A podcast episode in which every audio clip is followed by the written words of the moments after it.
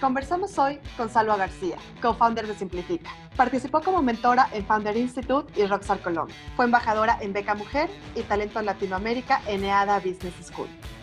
Estás escuchando Imparables.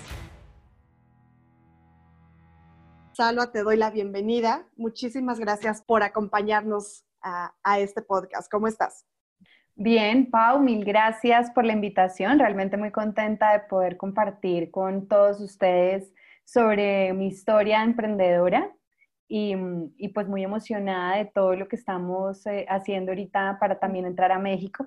Entonces, buenísimo estar acá en este espacio. Nos encanta toda la experiencia que, tienes en, en el ecosistema emprendedor. Estamos seguros que este podcast va a estar increíble con todo lo que tienes que platicarnos. Para comenzar, ¿podrías conversar un poco acerca de tu trayectoria antes de ser co-founder and CEO de Simplifica? Claro que sí, bueno, te cuento un poco. Yo soy de una isla eh, colombiana que se llama San Andrés. Eh, siempre me gusta mencionarlo porque pues somos minoría en, en, todo el tema de emprendimiento. Soy sanandresana, una isla del Caribe, y realmente eh, yo estudié administración de empresas y mm, me formé para ser ejecutiva de multinacionales y eso hice por siete años de mi vida. Trabajé en multinacionales en áreas de marketing y ventas. Realmente me gustó mucho esa experiencia porque me dio herramientas que hoy agradezco y me han permitido poder tener una estructura interesante a la hora de organizar la empresa, por decirlo así.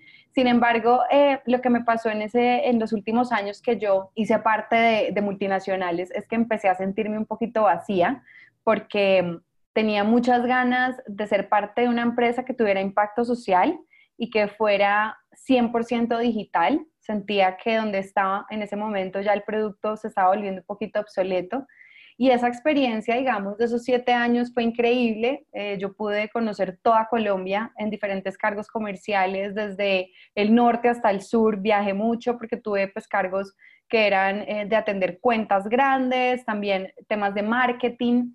Y realmente me encantó, me, dio una visión importante de, de, estas áreas. Y luego, en el 2015, a finales de 2015, yo empecé a sentir eh, pues que quería dar un paso diferente en mi carrera siempre con esa ambivalencia de decir, bueno, me voy a ir por el lado de ser, no sé, vicepresidenta de una gran compañía o qué tal si se, me llega la oportunidad de emprender. Y pues como yo, yo soy muy espiritual, realmente empecé como a llamar esta oportunidad y llegó la oportunidad de simplificar mi vida y pues realmente me dio un giro de 180 grados y revolucionó lo que yo hacía en mi día a día y la forma como veo mucho em, el tema empresarial. ¿Te costó trabajo tomar esta decisión? O sea, ¿te costó trabajo el migrar de una empresa multinacional a este, a este emprendimiento? ¿O cómo fue esa, esa transición? Pues mira, me encanta que me lo preguntes porque a mí me rompió totalmente los paradigmas el proceso de, de este ofrecimiento. O sea, me llaman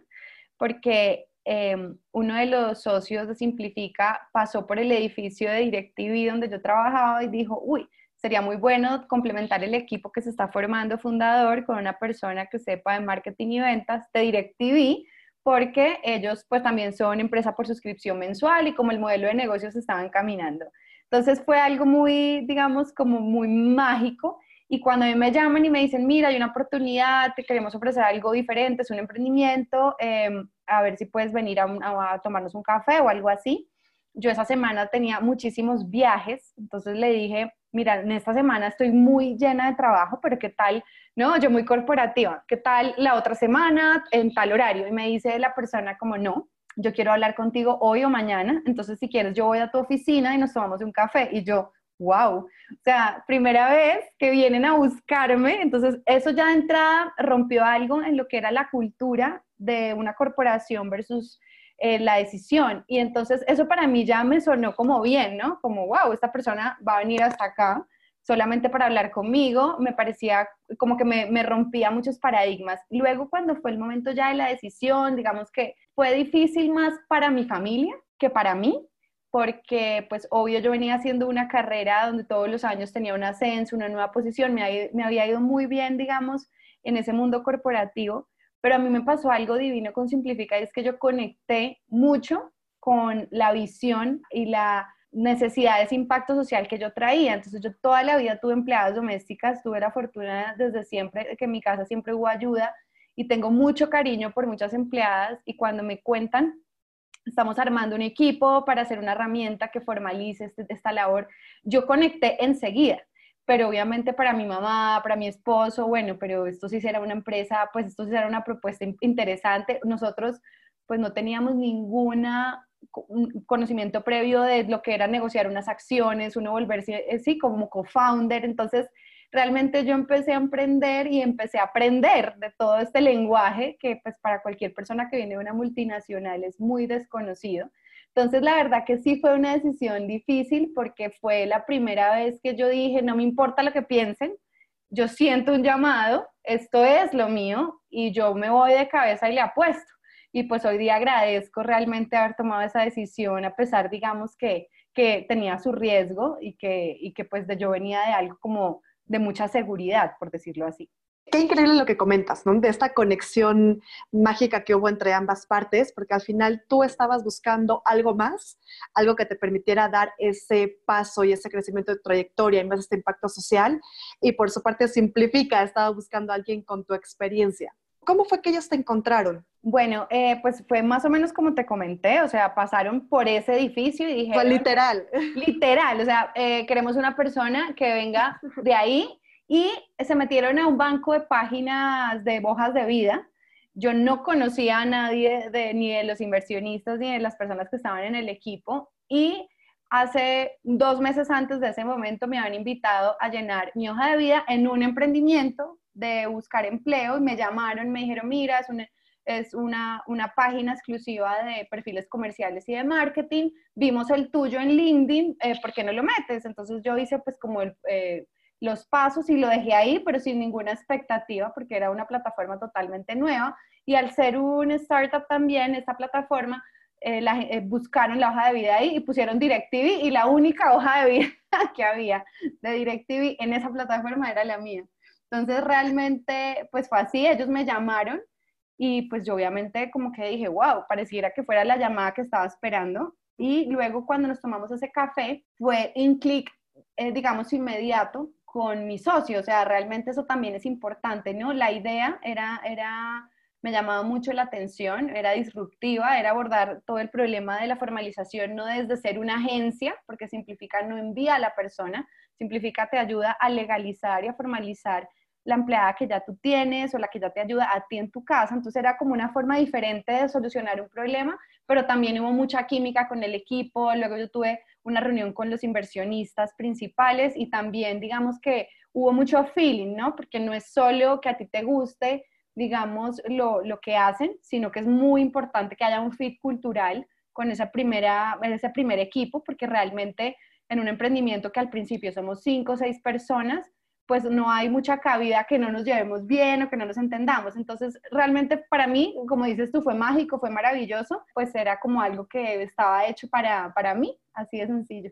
Qué bueno que mencionas también esto del tema cultural y también de la química que hay más cuando, obviamente cuando formas parte de un equipo de trabajo, pero también cuando eres socio, socia debe de haber esa química con, el socio, con el co-founder, porque realmente es la base y es lo que van a transmitir a toda la compañía. ¿Consideras que existe algún otro factor dentro de la cultura organizacional de Simplifica? Pues mira, eh, para nosotros como emprendimiento, uno se va reinventando con el tiempo. Digamos, nosotros llevamos cuatro años ya en este proceso y realmente de lo que éramos al principio a hoy, pues la cultura también ha se ha ido transformando porque de tener, de ser lo que te digo, un equipo de 10 a un equipo de 40 personas, pues te cambia, ya tienes que establecer modelos de comunicación más formales y algunos procesos que es importante para mí. Lo lindo de Simplifica es que nosotros hemos promovido una cultura que alaba el error, es decir, creemos que equivocarse no está mal, lo, está mal, lo que está mal es no aprender de sus errores, entonces yo le agregaría eso a, a nuestra cultura y es que finalmente como nosotros estamos reinventando una industria o creándola, porque realmente en este tema de servicio doméstico no se había abordado la solución como la planteamos nosotros, realmente nos ha tocado educar un poco al sistema de seguridad social, transformar muchos procesos que no siempre dependen solo de nosotros. Hemos sido muy innovadores y yo creo que nos hemos equivocado a veces, pero eso nos ha servido para aprender y ese esa constante actitud de aprendiz para mí es clave para mí como co-founder y para el equipo. Claro, y es que la mayoría crecimos, o más bien todas las sociedades, como que estigmatizan el error, ¿no? ¿Tú cómo definirías simplifica y el impacto social que tiene? Pues mira, simplifica lo que, lo que hace es promover relaciones laborales sanas entre trabajadores del hogar y empleadores. Eso nosotros lo hacemos a través de una herramienta tecnológica, que es una plataforma web y una aplicación móvil, donde lo que hacemos es eh, darle una herramienta al empleador para que pueda contratar a su trabajadora con todo lo de ley. En Colombia desde 2014 es obligatorio contratar a los empleados domésticos con las mismas garantías que un empleado de empresa, proceso que en este momento México está adoptando. En el impacto social que nosotros hacemos tiene, digamos, tres vistas. La primera es desde el empleador. Lo que hacemos es darle seguridad al hacer las cosas bien, evitar multas, demandas a futuro y poder generarle beneficios a su trabajadora. Desde el sistema de seguridad social, pues imagínate, eh, lo que hacemos nosotros es clave porque le genera más ingresos al sistema de una población que normalmente ha sido informal y nos encargamos de asesorarlos y de hacer todo este recaudo de dinero para el sistema. Y pues obviamente las más importantes, las trabajadoras domésticas, que yo siempre hablo en femenino porque el 95% son mujeres, em, eh, ahí el, digamos el impacto social se da desde que al tener acceso a salud, la posibilidad de pensionarse, pues eso le da una calidad de vida, pero también desde el empoderamiento de su oficio, porque una trabajadora que siempre fue informal, entra con Simplifica, firma un contrato con su empleador, le empiezan a pagar algunas prestaciones que antes ella ni siquiera conocía, ingresa a sus hijos como beneficiarios al sistema, entonces los beneficios de la seguridad social no son exclusivos a ella, sino que se extienden a su familia. Entonces hay un tema de beneficios, pero también un tema de empoderamiento del oficio, de yo sentirme orgullosa por ser empleada doméstica, que normalmente a veces a la gente le da vergüenza o los chistes siempre son, ah, que parece la chacha, que no sé qué, y ahí lo que vemos es un estigma que ha tenido esta labor. Entonces, al dignificar, lo que hacemos es que también se empodera a una población pues que normalmente ha sido vulnerable y, y pues para mí es una fórmula perfecta porque la tecnología te permite justo hacer estas sinergias y lograr ese impacto que finalmente impacta a todas las partes. Perfecto, Saula. ¿Qué te parece si vamos a un pequeño corte para ir a una breve cápsula con Caravana FinTech? En un momento regresamos. Caravana FinTech presenta. ¿Eres una microempresa o una fintech startup operando en México? tenemos un anuncio muy importante. Nosotros somos Caravana FinTech y llevamos a cabo una convocatoria abierta para elegir a las fintechs de todo el mundo que puedan atender necesidades específicas de las microempresas. Caravana FinTech es una iniciativa sin ánimo de lucro financiada por el Fondo de Prosperidad del Reino Unido e implementada por DAI. El objetivo primordial de este programa es reducir la pobreza por medio de la inclusión financiera y promover una economía digital. Esta convocatoria estará abierta desde el 12 de agosto hasta el 10 de septiembre. La convocatoria está dirigida a todas las fintechs nacionales e internacionales que estén operando en México y que dentro de sus productos o servicios se encuentren soluciones de pagos, préstamos y ahorro. Las soluciones fintech seleccionadas participarán en una estrategia de adopción para aumentar el conocimiento y el uso de sus productos o servicios. Toda la información la pueden encontrar en nuestras redes sociales. Nos encuentran en Twitter como arroba caravana fintech, en Facebook y en LinkedIn como caravana fintech. Nuestro sitio de internet es caravanafintech.com. Súmate, crece y avanza junto con nosotros. Estamos aquí de regreso en el podcast de Mujeres Imparables. Ahorita que ya tocas ese tema de la expansión de Simplifica a México, ¿por qué no nos platicas cómo fue que tomaron la decisión de que México fuera uno de los países a los cuales les gustaría expandirse, cómo, cómo comenzaron, en, en, qué va esa expansión, porque creo que también es muy importante que, una, que un emprendimiento como el de Simplifica llegue aquí a México. Claro, mira, nosotros desde que fundamos Simplifica hemos tenido una visión región, porque Latinoamérica concentra 20 millones de empleadas domésticas. Sin embargo, hay em, leyes que activan que simplifica sea más relevante o no. En México, desde finales de 2018, eh, por una sentencia de la, de la Corte Suprema de México, se determinó que, que es importante que este trabajo se formalice y se regule. Digamos que este proceso lo vivimos en Colombia en el 2014 y eso se hace a través de la ratificación del convenio 189 de la organización OIT, de la Organización Internacional del Trabajo. Entonces, justo cuando nosotros empezamos a revisar la región y ya teníamos la necesidad de empezar a ver otros mercados, se empezó a dar la discusión en México y México, digamos, somos distintos, pero los colombianos y los mexicanos tenemos algunas características similares, eh, digamos, culturales y obviamente el mercado mexicano para cualquier emprendimiento colombiano es atractivo porque acá hay 750 mil empleados del hogar, en México hay 2.3 millones. Entonces, empezando por el tamaño del mercado era interesante, pero más aún porque se estaba dando justo la discusión que luego en abril de 2019 se generó un piloto que ahorita está en prueba del, del IMSS para eso. Entonces, ¿qué hicimos nosotros? Nuestra estrategia fue participar en una aceleradora que es más Challenge. Em, en esa aceleradora nosotros aplicamos el año pasado y nuestra intención de ese programa, que es un programa de cuatro meses, fue justo entender más el mercado de cerca y poder ver con mentores y con personas ya del ecosistema real si nuestra idea tenía cabida y era el momento. Yo lideré ese, ese, pues ese programa y de hecho ahí fue que conocí ArcFound porque justo Luis fue mi mentor en Más Challenge y realmente fue muy interesante ver la, la buena acogida de la idea nosotros lo que hicimos fue armar un MVP que hoy día existe, simplifica.mx. Ya nosotros estamos haciendo afiliaciones a la, al IMSS de trabajadoras y algunos otros servicios todavía muy en versión MVP pero realmente esa fue, digamos, la, la, palanca que nos hizo a nosotros tomar el impulso, tener la, la, posibilidad de participar en más challenge, que eso nos abría las puertas al ecosistema y adicionalmente que toda la regulación justo se estaba dando en uno de los mercados más interesantes de la región. Entonces, como que todo jugó a favor y bueno, ahí estamos em, empezando este gran proyecto va a estar increíble. Por favor, tenemos que estar al pendiente de todos los avances de, Simplifica aquí en México. Por favor, avísenos, ¿no? Debemos estar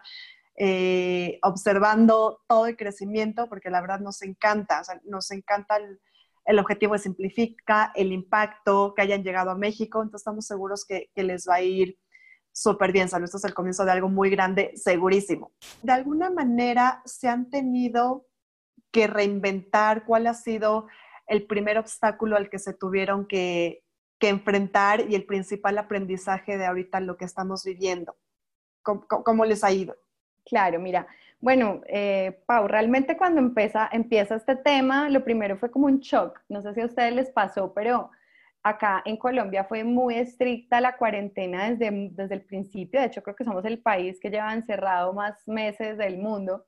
Y realmente nosotros veníamos de un primer trimestre espectacular, sobrepasando todos los récords de crecimiento y ventas. Pintaba ser un año pues muy positivo. Em, digamos que nosotros entramos primero en un estado de shock porque pensamos que esto iba a ser un tema de dos meses o así.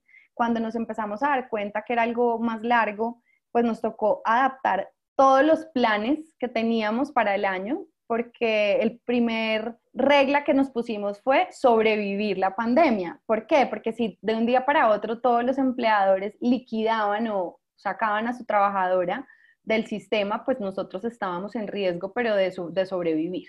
Entonces realmente hicimos un plan súper agresivo para controlar la operación, eh, reducir costos y la caja disponible que teníamos, alargarla lo máximo en el tiempo y, eh, digamos, el proyecto de México, yo tenía viaje en abril para ya empezar a contratar varios cargos claves y abríamos una ronda de inversión en, en, abril. Y todo eso pues tocó ponerlo en pausa porque pues obviamente no es el momento, no era el momento ideal para ir a levantar inversión en la incertidumbre que estábamos y que aún estamos, pero digamos que en ese momento muchísimo más crítica.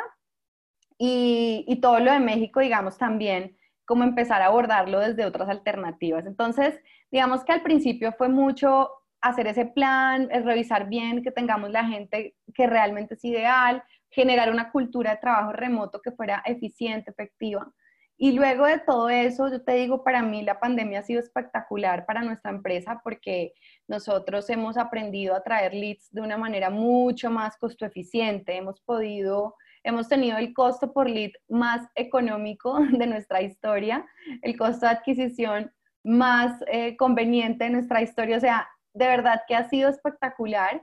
Y lo que hicimos fue empezar a decirle a los empleadores, no saque, o sea, no liquide a su empleada, no termine la relación laboral, así haya aislamiento. Recuerde que su empleada depende de este salario. Y fue divina la respuesta de la gente, eh, lo que nos hace ver que las personas que usan Simplifica son personas con alto sentido social, porque realmente no hubo despidos masivos en el sector de Simplifica. Obviamente otra, otro tema son las trabajadoras que están contratadas de manera informal, que pues si no van no les pagan. Las personas respondieron muy bien a esa campaña, cuida quien te cuida, y realmente pues eso es lo que nos dejó ver es el valor también de la marca, de nosotros poder influir positivamente en esa relación laboral. Y ahí hemos hecho pues muchas alianzas que nos han permitido sobrevivir y de hecho hasta tener unos aprendizajes que no hubiéramos tenido si no llega a este momento, como todo, ¿no? este tipo de cosas al final nos dejan, nos dejan a nosotros muy buenos aprendizajes, es como yo lo veo. ¿Cómo fue esta comunicación con ellos a través de esta campaña? ¿Cómo fue impulsarlos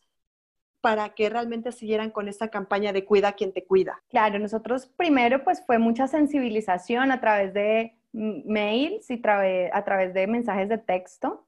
Al principio dando mensajes de así tu empleada se tenga que aislar, no la liquides. Hicimos también una campaña agresiva en medios. Yo di entrevistas en muchos medios diciendo, ojo, las trabajadoras del hogar no las podemos despedir en este momento, digamos, es una población vulnerable. Salimos en medios muy importantes, no solo haciendo conciencia a nuestros clientes, sino de verdad el liderar la conversación en el sector del servicio doméstico y eso nos funcionó mucho. De hecho, algunas agencias se subieron en nuestra campaña después y eso lo que deja ver es que realmente tuvo ese impacto. Entonces, eh, hicimos eso y luego en la plataforma habilitamos un módulo especial de herramientas para COVID-19, porque finalmente, como cualquier empleado, tú lo puedes gestionar, tú puedes dar una licencia, adelantar vacaciones, llegar a un acuerdo con tu trabajadora, pues si venía todos los días, que ahora venga medio, mediodía y, y entonces hacer una disminución salarial o bueno,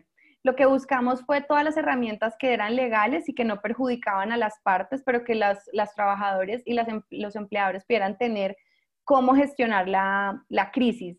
Y al final, en el mes de junio, hicimos una alianza con una fundación, que es la Fundación Santo Domingo en Colombia, y pudimos entregarle a cada empleada doméstica un bono para que reclamaran un mercado de 50 mil pesos. Esto pues obviamente fue espectacular porque nadie lo esperaba fue una sorpresa para los empleadores y lo que les quisimos decir a los empleadores es, tu solidaridad nos inspira.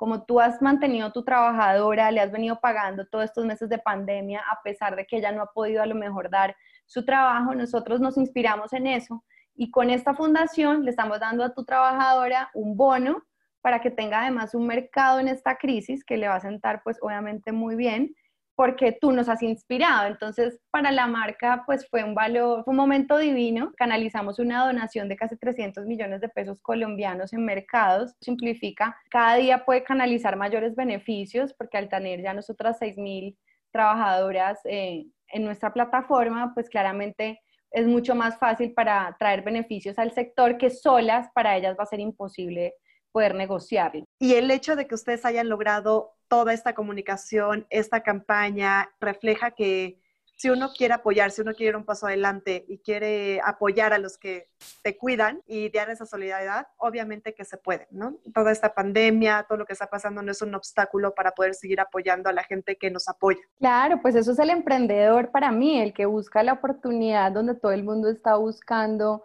otras cosas y, y pues esa es la visión que, nos toca, pues que es ambicioso, ¿no? O sea, es retador, pero todos los días ponerte tú a buscar una oportunidad en medio de esta crisis, al principio lo que te digo, yo estaba en shock, Pero luego cuando ya tú lo procesas, tú dices, bueno, esto no va a poder conmigo, yo puedo, yo puedo buscarle como, como la vuelta a, la situación. Y en tu experiencia como emprendedora y, y como mentora, ¿cuál consideras que ha sido el mayor aprendizaje que has tenido y que has podido canalizar a los founders, a las mujeres, a todos los que han tenido la fortuna de, escucharte y de que pudieras orientarlos? Hay muchos aprendizajes, digamos, que eh, elegir uno, pero digamos que yo cuando estoy dando las mentorías, lo primero que hago es poder sembrar la capacidad de soñar. A veces yo me siento con emprendedoras y vemos su negocio y entonces son tres personas y esas tres personas hacen 18 funciones y es como, bueno, o sea, y es un, producto que se vende y tiene mercado y ya digamos que, que, va en un momento interesante comercialmente, no tan iniciando. Y mi primera pregunta es, ¿tú qué quieres de tu emprendimiento? ¿Tú qué quieres de tu startup, de tu empresa?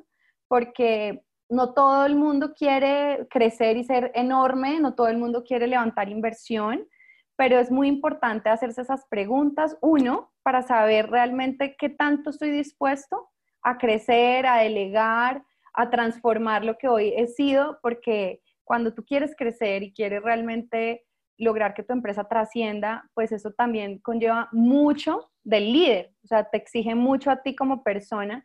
Entonces, lo primero para mí también ha sido, bueno, yo qué quiero, casi que uno se va reinventando a medida que la organización va creciendo de, las funciones que yo hacía en 2016 a las que hago hoy en la empresa, pues son totalmente distintas. Y esa capacidad de reinvención es importante, pero eso responde a eso, es cómo veo yo mi empresa. Entonces, me he encontrado con muchas emprendedoras que no tienen esa visión clara y me encanta poder soñar con ellas, poder soñar en que realmente puede ser grande y, y eso pues exige inversión y exige equipo, porque uno solo, por más de que sea una gran idea, va a ser difícil llevarla a cabo.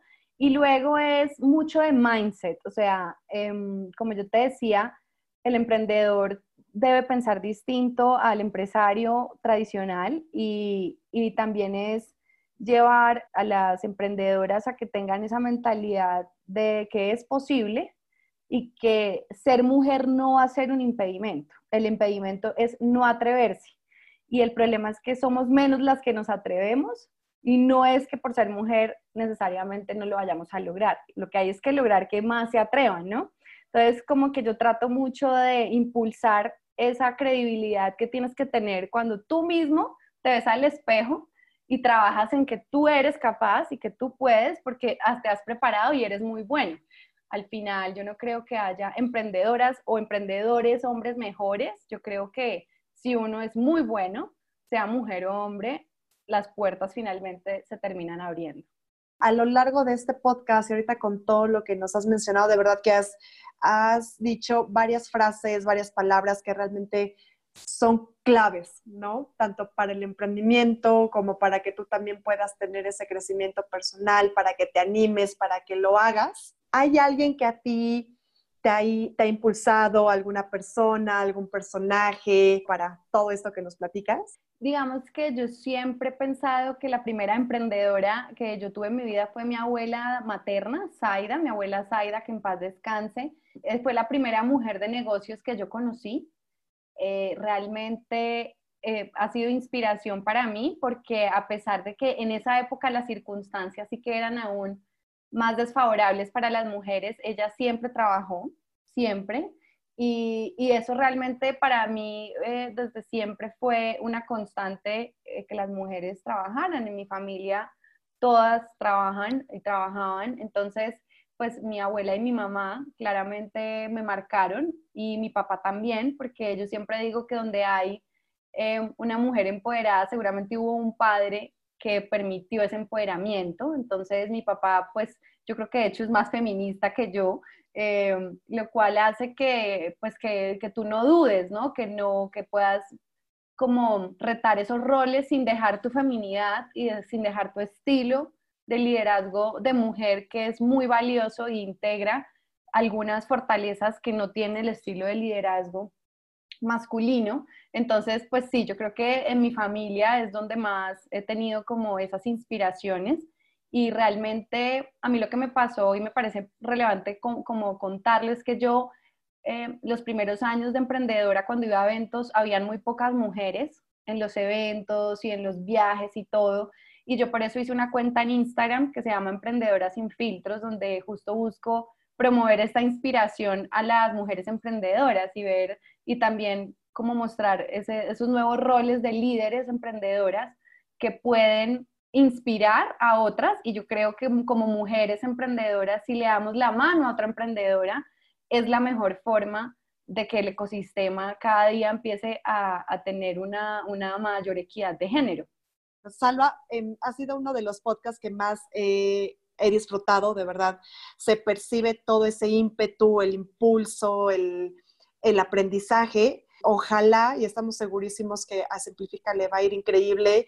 Y esto es todavía un, granito de arena de todo lo que te falta por impulsar y apoyar, porque estamos seguros que tu trayectoria va a ser muchísimo más grande. Y es una, una pregunta que no, que no puede faltar en este podcast, es ¿qué hace imparable a Salva? Yo siento que lo que me hace imparable es saber, tener la, la satisfacción de saber que lo que hago día a día tiene un impacto social en, en, las, en las personas. O sea, eso me mueve realmente yo siempre quiero seguir trabajando en, impacto social porque es lo que realmente me conecta. Em, entonces eso, eso creo que me hace imparable, saber que cada esfuerzo que hacemos en Simplifica termina teniendo eco en la familia de una trabajadora doméstica que no he conocido, pero que de alguna forma siente ese trabajo que hacemos nosotros. Entonces eso realmente me, me mueve más allá de lo que pueda explicar en palabras. Perfecto, Sole. Pues muchísimas gracias. Eso fue todo por hoy. A nuestros escuchas, no olviden seguirnos en nuestras redes sociales y registrarse en nuestra plataforma arcángeles.com. Nos vemos.